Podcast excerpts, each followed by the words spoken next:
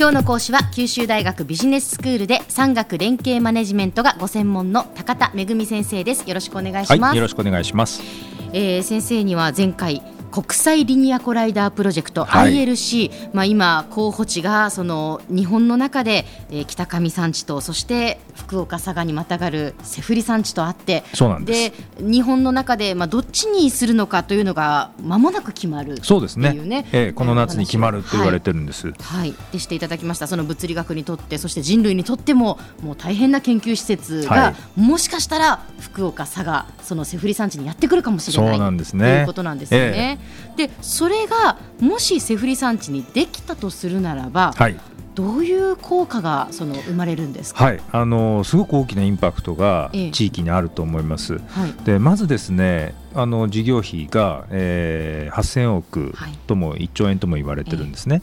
でやっぱそれだけのお金をかけて、はい、で世界中のこの分野の研究者がここを訪れて実験をするということが起こってきます。うん、そうするとあのー、設備を建設するだけでも実は8年ぐらいかかると言われてるんですけれどもそうなんです、ね、その8年間の間に大体毎年5000人ぐらいは外国人研究者とかその家族の方がこの、えー、セフリ山地を中心に、まあ、福岡佐賀に住まれるだろうと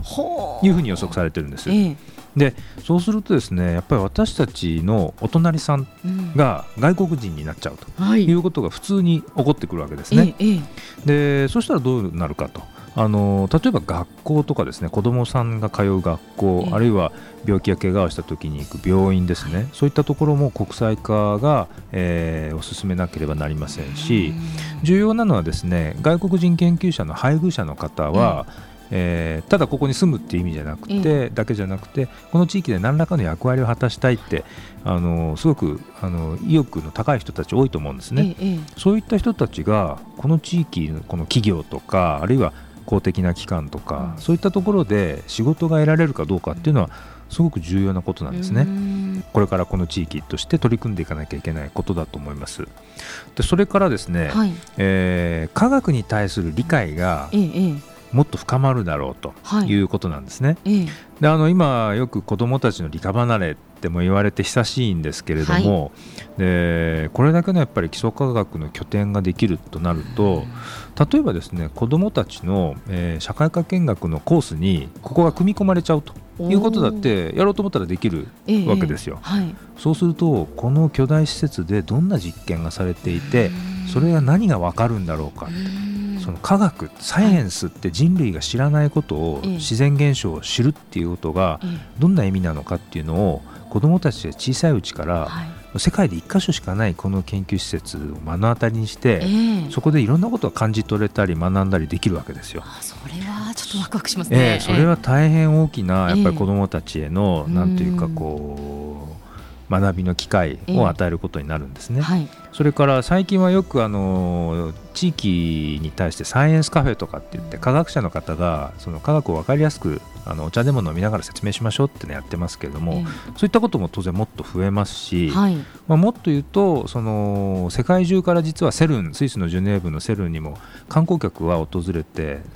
研究所まで実は足を運ぶ人も多いんですね。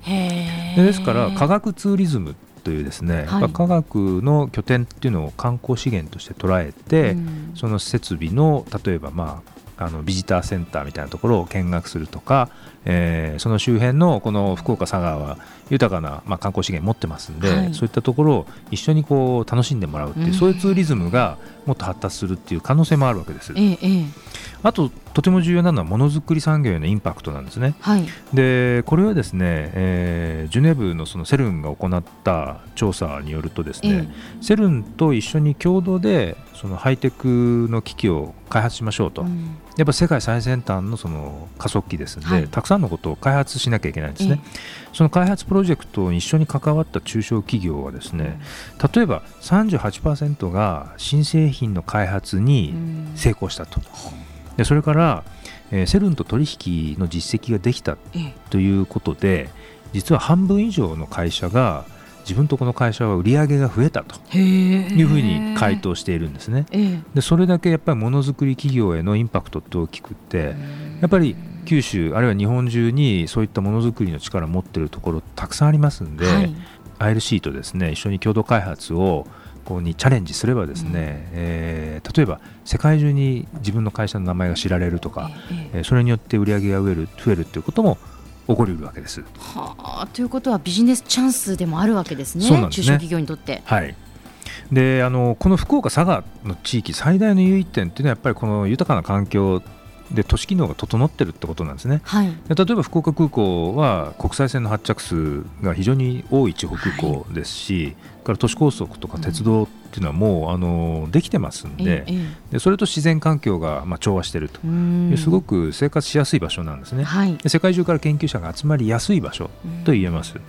ですので例えばですね仕事終わった研究者がそのシャワー浴びて着替えて車運転して1時間以内で例えば博多座で歌舞伎を見れる。というライフスタイル。あるいは夏の日だったら、えー、海沿いまで車で運転していって、はい、海沿いのレストランで夕日を見ながら食事ができるっていう、そういうライフスタイルをですねこの地域だったら送れるわけなんです。なるほど。それはまた研究者にとってもやっぱり魅力的ですね。そうなんですね。やっぱり研究と生活のそのバランスっていうのがすごくいいというのがこの地域のあのすごく大きなメリットだと思いますね。ということは今日本の中で北上山地とそしてそのセフリ山地と2か所候補地がありますがやっぱりこの福岡佐賀のセフリ地域セフリ山地というのはかなり期待できるんでしそうですね。あの持ってるものからするともう十分に期待していいレベルだと思いますので。ええであとはそういうふうにあの決まってくれると嬉しいなと。いう話ですね。もしセフリ山地にその ILC その次世代の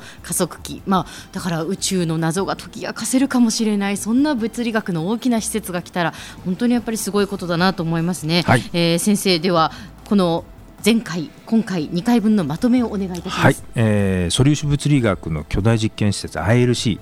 えー、国際リニアコライダーこの候補地選定がですね、えー、国内の候補地選定が7月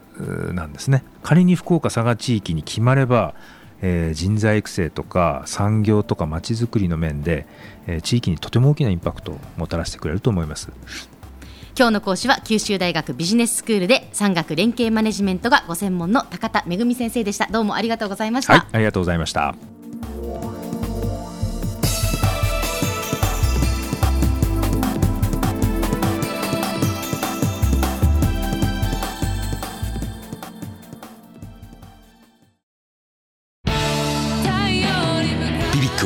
九州で生まれ